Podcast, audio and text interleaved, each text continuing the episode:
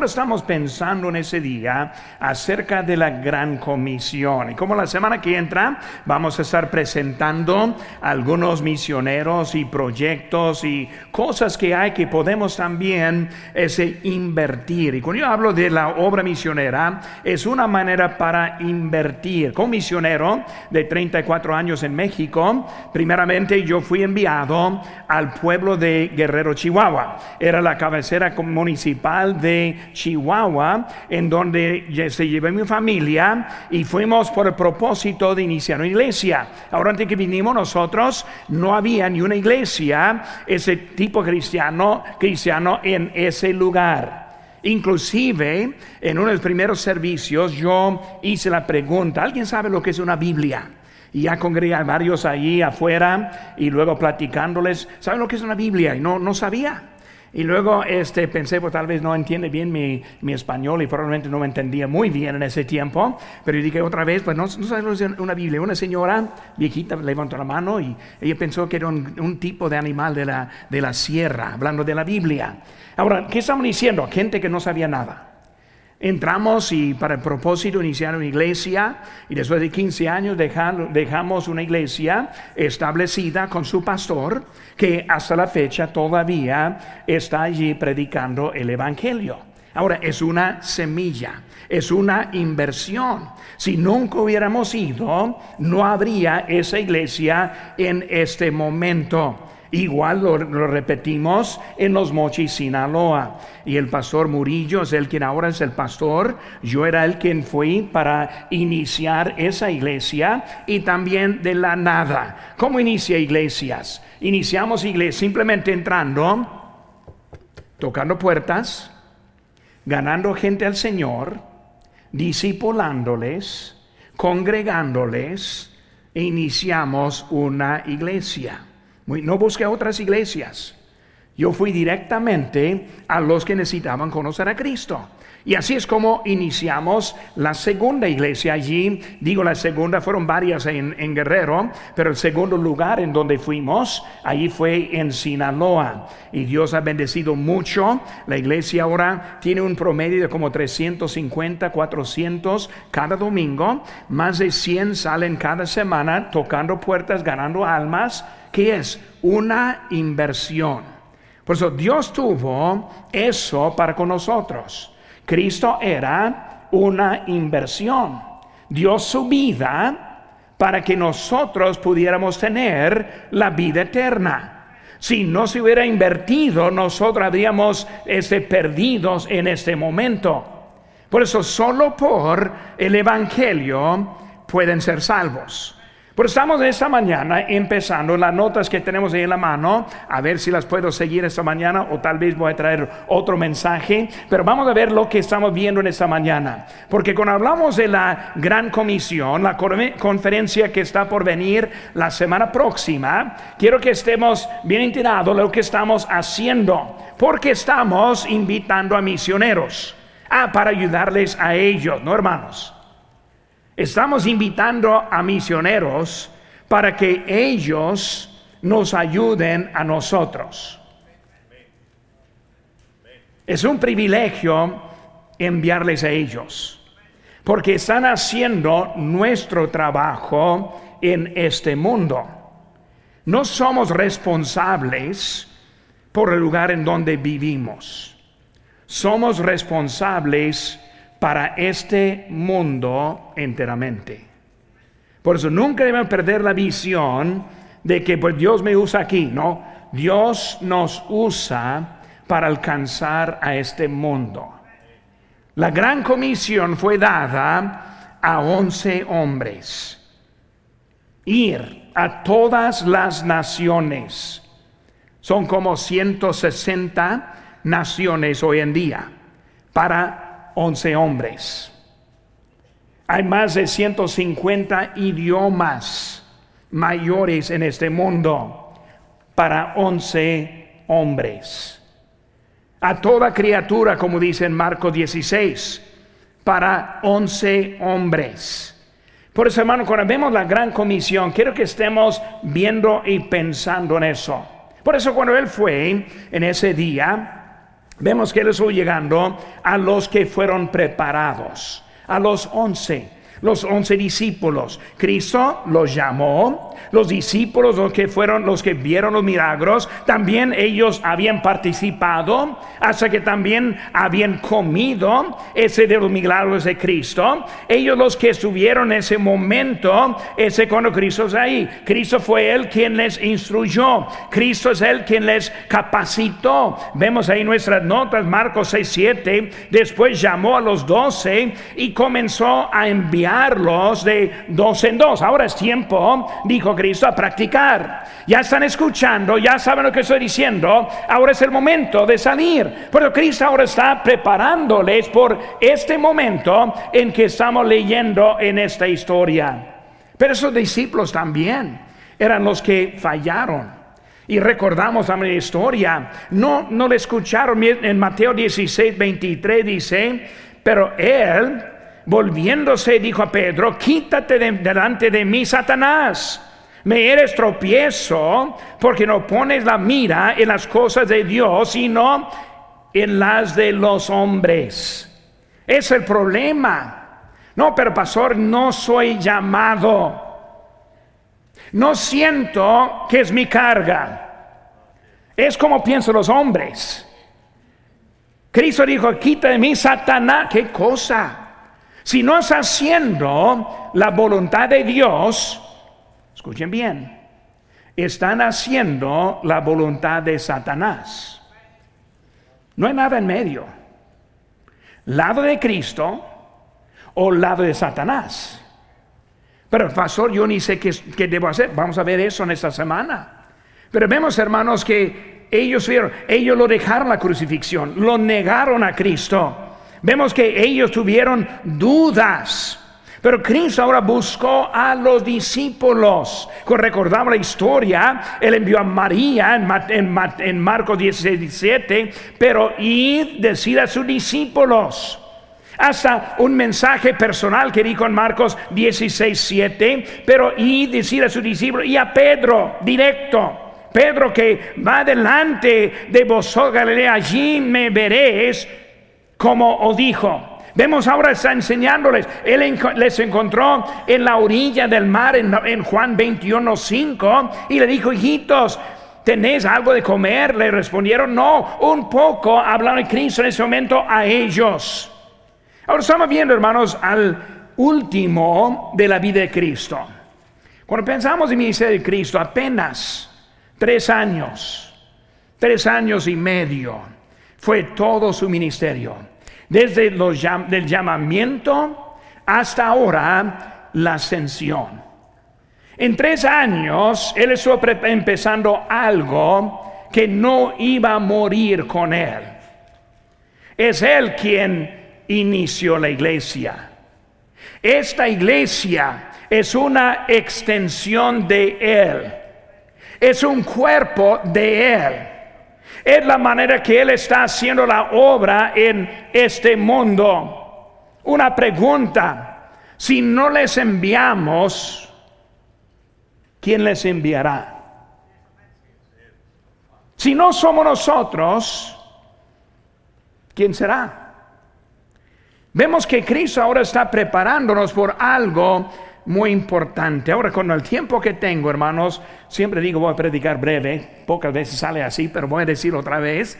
Pero si están escuchando rápido, voy a hablar rápido también. Pero hermanos, aquí están viendo unas, unas, unas cositas que nos ayudan esta mañana. Primeramente, número uno, nuestras notas, Cristo regresó. Cristo regresó. Él fue a la cruz, Él dio su vida y Él resucitó. Él ahora está con ellos de nuevo. Cuando Él murió, ellos pensaron, uff, se acabó todo, ya no hay nada. Pero Cristo regresó. Y hermano, cuando hablamos de eso en esta mañana, Él está aquí con nosotros. Él no nos, no nos dejó huérfano, sino que Él nos dejó el Espíritu Santo, el consolador, el quien Él está enviando en su nombre para decir a este mundo lo que necesita saber de Él. Cuando vemos ahora, Él regresó. y vemos en Ciso A que Cristo apareció a sus discípulos. Qué tremenda la historia. Versículo 6. Y Juan está, digo, ese versículo 6 ahora estoy, ese, no está aquí pues, ha resucitado como dijo, venid. Ve del lugar donde fue puesto el Señor. Como dijo. Como dijo. Hermanos, cuando hablamos de los eventos que están pasando en Israel, estoy preparando un mensaje para ayudarnos a entender exactamente lo que está pasando allá. Pero vemos, hermanos, cómo dijo. Él dijo en tres días, resucitaré. Él dijo, la muerte no va a vencerle. Él dijo que vendría otra vez y vino. Él dijo que vendrá otra vez y hermanos, seguro, Él vendrá otra vez. Pero cuando vemos ese momento, como Él vino, Él vino para dejarles algo importante. Viéndole, hubo seguridad. Nuestro Señor. Cuando ganamos almas y tocamos puertas, está el Señor con nosotros. Seguridad nos dejó con una tarea, no una tarea de nuestros esfuerzos en realidad, es una tarea que Él va a suplir en nuestras vidas. Porque cuando hablamos de lo que estamos en este momento, es de Él, es con su poder, con su autoridad.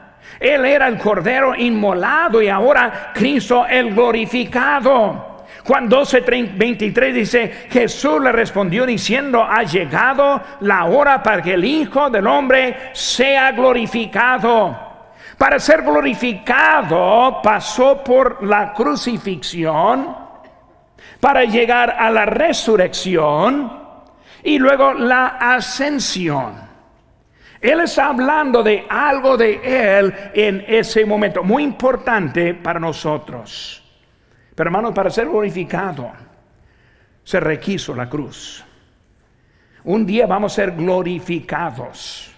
Eso viene en la segunda venida. En cuanto que Él nos lleva al cielo, en cuanto que este cuerpo se cambiará de un cuerpo que se descompone. Este cuerpo no es igual. Yo leí un artículo otro día de un hombre diciendo, pues, cuando miro en el espejo y veo una cara con una cara con que está arrugada, veo los canos, mi pensamiento es que ya no hacen espejos como antes.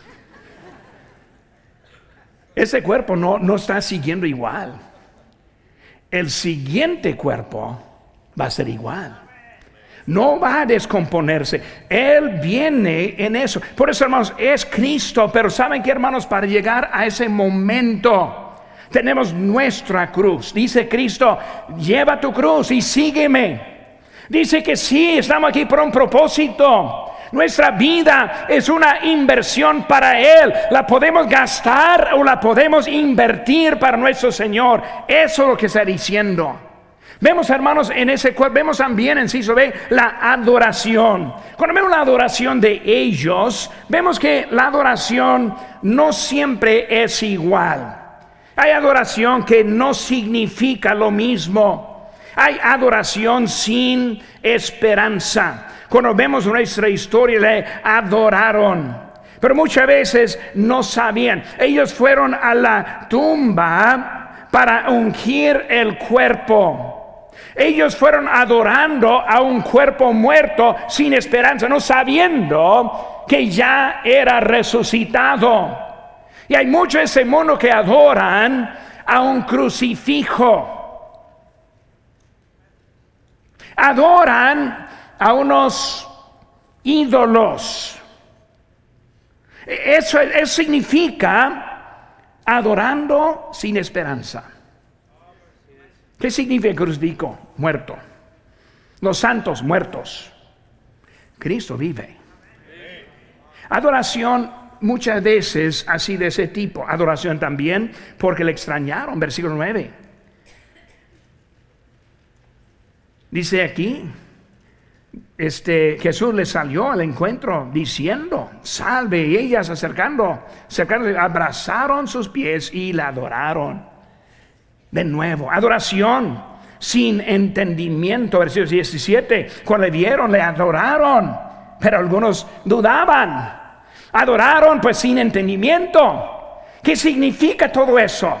¿Qué está haciendo Cristo en ese momento? ¿Qué quiere de mí? Porque estamos aquí. Adoramos, pero muchas veces no entendemos. Pero también hay adoración en obediencia. Adoración verdadera es obediencia. Dios no quiere ver sus labios, oír lo que está diciendo. Él quiere ver lo que está haciendo. ¿Cómo adoramos con la boca y no con el cuerpo? Es lo que dijo Cristo. Con sus labios, son buenos, pero sus corazones lejos de mí. Adoración, hermanos, es la manera que adoramos.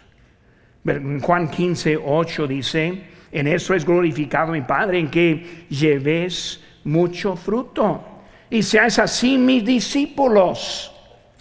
Cuando hablamos de nuestro trabajo, es para alcanzar a otros para nuestro Señor. Lo hacemos ganando almas. Lo hacemos cuando compramos un boleto de 5 dólares para traer a alguien converso. Lo hacemos cuando damos a la obra misionera. Cada semana parte de mi ofrenda es misionera. No diezmo, el diezmo ya está apartado. Y aparte viene mi ofrenda para misiones. Yo dije al Señor, Señor, si tú me vas a quitar del campo misionero para llegar aquí a la iglesia Otis Lancaster, solo quiero venir si puedo repetirme en el campo misionero. Si no estamos ofrendando en la obra misionera, yo estoy fracasando. Yo estoy orando que el Señor llame a unos jóvenes que están aquí presentes al campo misionero. Hay una falta de uno que antes estuvo predicando, que antes estuvo iniciando iglesia. Necesitamos a otros ahora que puedan hacer la obra de nuestro Señor. Es algo de importancia cuando vemos en eso. Por eso, Cristo regresó. Número dos, Cristo responde a la adoración. Versículo 10. Entonces Jesús les dijo, no temáis y dad las nuevas a mis hermanos para que vayan a Galilea y allí me verán. Vemos, hermanos, que cuando Él responde, el temor se elimina. Dios es el Dios de amor. Su presencia es para eliminar el temor. Si uno tiene temores cuando hablamos de Dios, la única razón es porque no es obediente a Dios. Tiene temor a alguien que va a arreglar cuentas con usted. Tiene temor de presentarse ante Dios no obediente. Pero Él está aquí para quitar el temor. Él quita el temor cuando nosotros estemos obedientes a su palabra. Juan 14, 26 dice, la paz os dejo, mi paz os doy. No, no, no, ese yo no os la doy como el mundo la da. No se turbe vuestro corazón ni tenga miedo. Su manera de dar este, quitar ese temor y darnos la paz es a través de obedecer a nuestro Señor. Tristemente hay cristianos que cuando llega la conferencia, la conferencia misionera, dicen, ah, pastor, yo no voy por esa. No, yo voy a dejarme al lado. No, el domingo en la tarde, no, no voy a volver para escuchar a otro.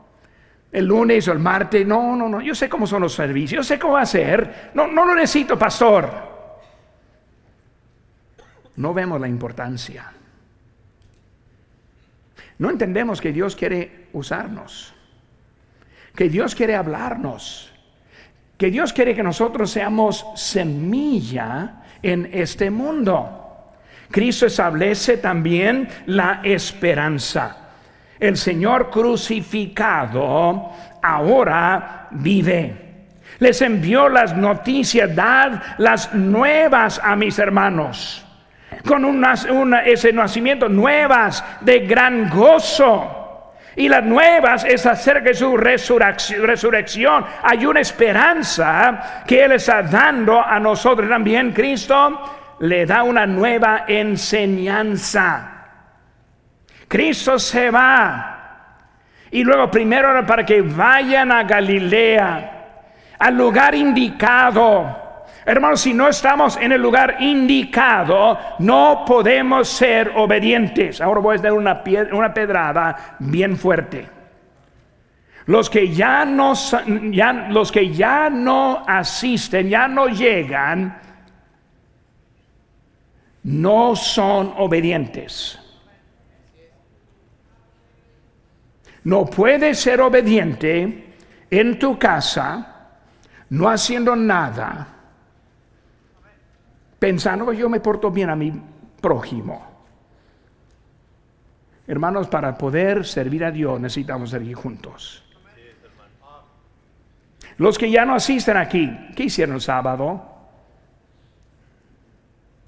Un yate llamado visitación tal vez. Pero haciendo visitas lo dudo. ¿Cuántos están ganando para Cristo? ¿Cuántos están llevando los pies de Cristo? Para los que ya no asisten, ¿cómo están sus hijos? No, pastor, mis hijos están de veras. Ellos no saben que todo el mundo ve el Facebook. Son medio tontos. Si no quiere que nosotros sepamos, cierra su Facebook. Yo veo a sus hijos. Están bien, ah, están en la universidad, hay que, que suave. Van a casarse tal vez con una persona pagana. Hermanos, hay mucha necesidad con la vida que Dios nos ha. Primero a Galilea, allí me verán Aquí en su casa van a sentir la presencia de Dios. Aquí en su casa va a tener una nueva visión. Aquí en su casa vamos a encontrar instrucciones a qué debemos hacer con esta vida. No, no entendemos que tenemos una sola oportunidad con esta vida. Yo no puedo volverme a los 20 años de edad a los 25, cuando llega a México por primera vez, no puedo ver esos años. Ya pasaron. No, pero mañana. No, no es mañana. En la obra de Dios. Pero id, dice ahí Marcos 16, 7, id, decir a sus discípulos y a Pedro que Él va delante de vosotros a Galilea. Cristo, Él regresó, Él responde a la adoración. Venimos aquí esta mañana adorando a Cristo. Es un culto de adoración. Cantamos alabanzas. Escuchamos al coro los especiales. Ofrendamos dando también alabanza al Señor, adorándole a Él. Y ahora estamos para obedecer la palabra, lo que Él nos dice en esta mañana. Número tres, hermanos. La reacción de Cristo. Cuando vemos la reacción de Cristo, hermanos, y rápidamente vemos, primero los soldados. Cuando vemos los soldados, ellos sabían la verdad. Versículo 4 nos dice, y de miedo los que, y de miedo de él, los guardas temblaron y se quedaron como muertos. Los soldados, ellos sabían ellos vieron Cristo, el resucitado. Vemos también los sacerdotes. Los sacerdotes, ellos engañaron. Era algo de propósito engañar. La religión, hermanos, tiene la misma palabra de Dios que nosotros tenemos. Pero están engañando. Doctrinas diferentes que engañan, de propósito saben y engañan. Así fueron los sacerdotes.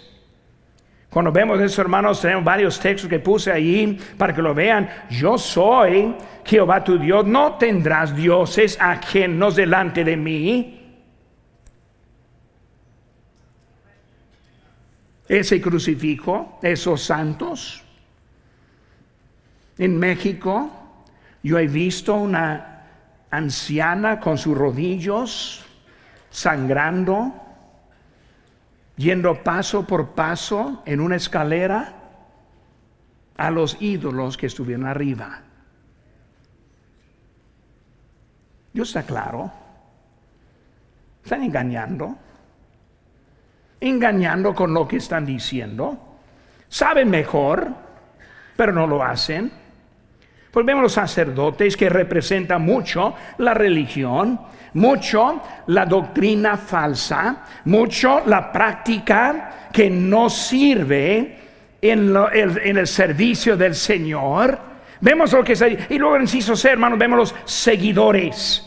Los seguidores, ellos fueron lugar ordenado, ellos escucharon, ellos obedecieron. Los seguidores, ellos van a la iglesia, el lugar ordenado, como dicen Hebreos 10, 25. Los seguidores, ellos escuchan a su voz. Los seguidores, ellos obedecen. Los seguidores no quiere ser el mínimo.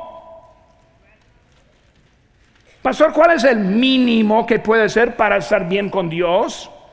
El mínimo es el máximo. No hay un mínimo. No, pues pastor, vamos a eliminar los servicios en la tarde porque nadie viene. No, pastor, vamos a eliminar los miércoles, nadie viene. Pues una hora es suficiente. No necesitamos grupos de crecimiento. Ahorita vamos a terminar. Tenemos solo una hora más, menos de una hora de los grupos de crecimiento. Puede pasar y un tiempo de compañerismo. Puede decir, pues pastor, yo no lo necesito, pero tal vez a alguien que le necesita a usted. Siempre pensamos de, de mí mismo. la verdad, hermanos, yo podría estar bien ni estando aquí ahora. Yo podría ir a otra iglesia, otro campo, otro... Dios quiere que esté aquí. Dios quiere que estén aquí, no por su bien, sino el bien de alguien más. Tal vez va a haber un visitante en ese grupo que usted puede conocer hoy. Animarle. No, pero está bien. El mínimo. No lo necesito. En la tarde, no, pastor, está bien. De mañana es suficiente. Hermano, necesitamos aprender que los seguidores querían escuchar, los seguidores querían obedecer. Los seguidores rechazan el engaño. Rechazan. Yo estoy en contra de los que, los que están engañando. Yo soy en contra de los que están enseñando libertinaje, que está desviando muchos en ese día. Seguidores quieren ser obedientes. Seguidores quieren que sus vidas cuenten para nuestro Señor. ¿Cómo quiere morir? No, pues pastor, no estoy planeando morir. Pues yo, yo tampoco estoy planeando. Pero estoy viviendo sabiendo que voy a morir un día. ¿Cómo quiere morir? ¿Rebelde? ¿Desobediente? ¿O quiere morir haciendo todo lo que puede para el Señor? Nada en este mundo tiene valor menos lo que hacemos para nuestro Señor.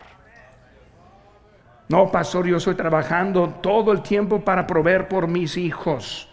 Yo leí una, historia de un artista en esa semana que, que dijo a mis hijos, no les voy a dejar nada. Millonario, no les voy a dejar nada. Dijo, en vez, yo voy a hacer todo lo que puedo para invertir en sus trabajos y en su vida, pero que ellos trabajen. No necesita su dinero, necesita sus valores. No necesita su dinero, necesitan su Dios.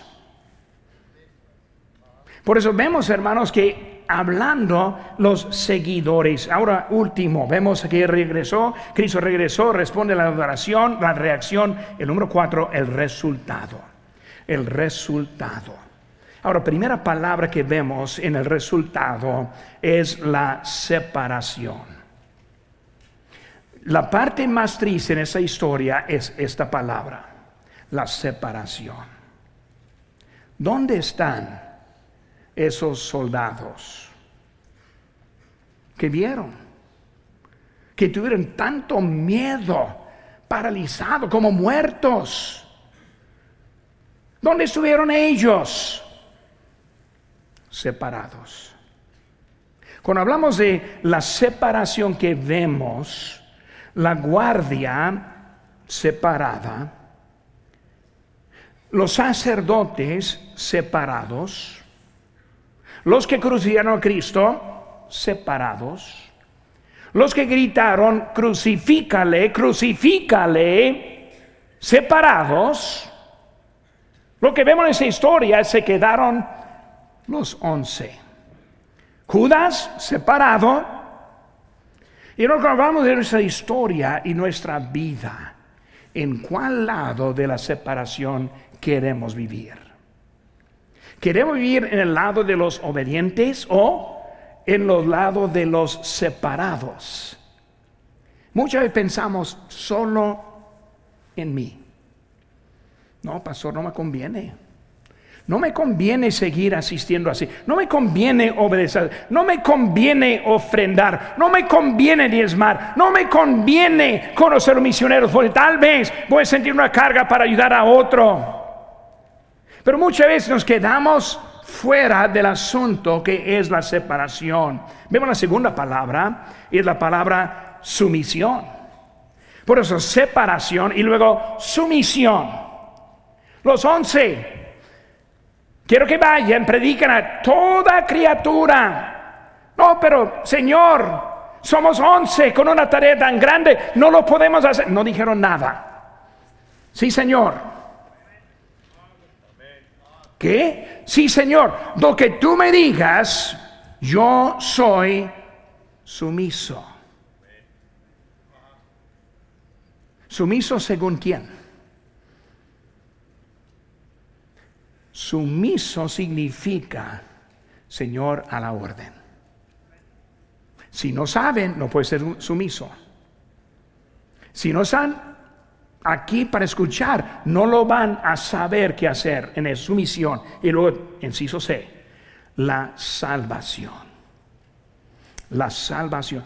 La sumisión suya va a resultar en la salvación o si está separado fuera de Cristo, va a estar eliminando la salvación.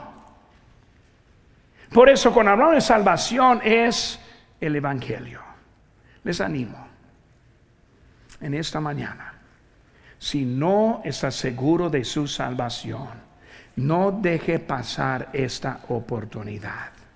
Cristo le quiere salvar. Si conoce a Cristo en este momento, abra su corazón. Señor, dame instrucción. Quiero estar en mi Galilea hoy en la tarde, el miércoles, especialmente en la conferencia misionera. Quiero estar en mi Galilea, en mi lugar ordenado en mi lugar de mandato, en mi lugar que tú tienes para, para mí. ¿Por qué? Porque queremos encontrar la salvación y tener parte en la salvación de otros. Ya estamos hablando que somos encargados con la gran comisión. ¿Cómo va a ser conocida? La iglesia bautista de Lancaster. del ministerio hispano, ¿cómo vamos a ser conocidos? Y ahora, ¿cómo va a ser conocido usted? En este grupo, ¿qué parte tiene usted? ¿Tiene lo que Dios está haciendo o anda en otro pensamiento?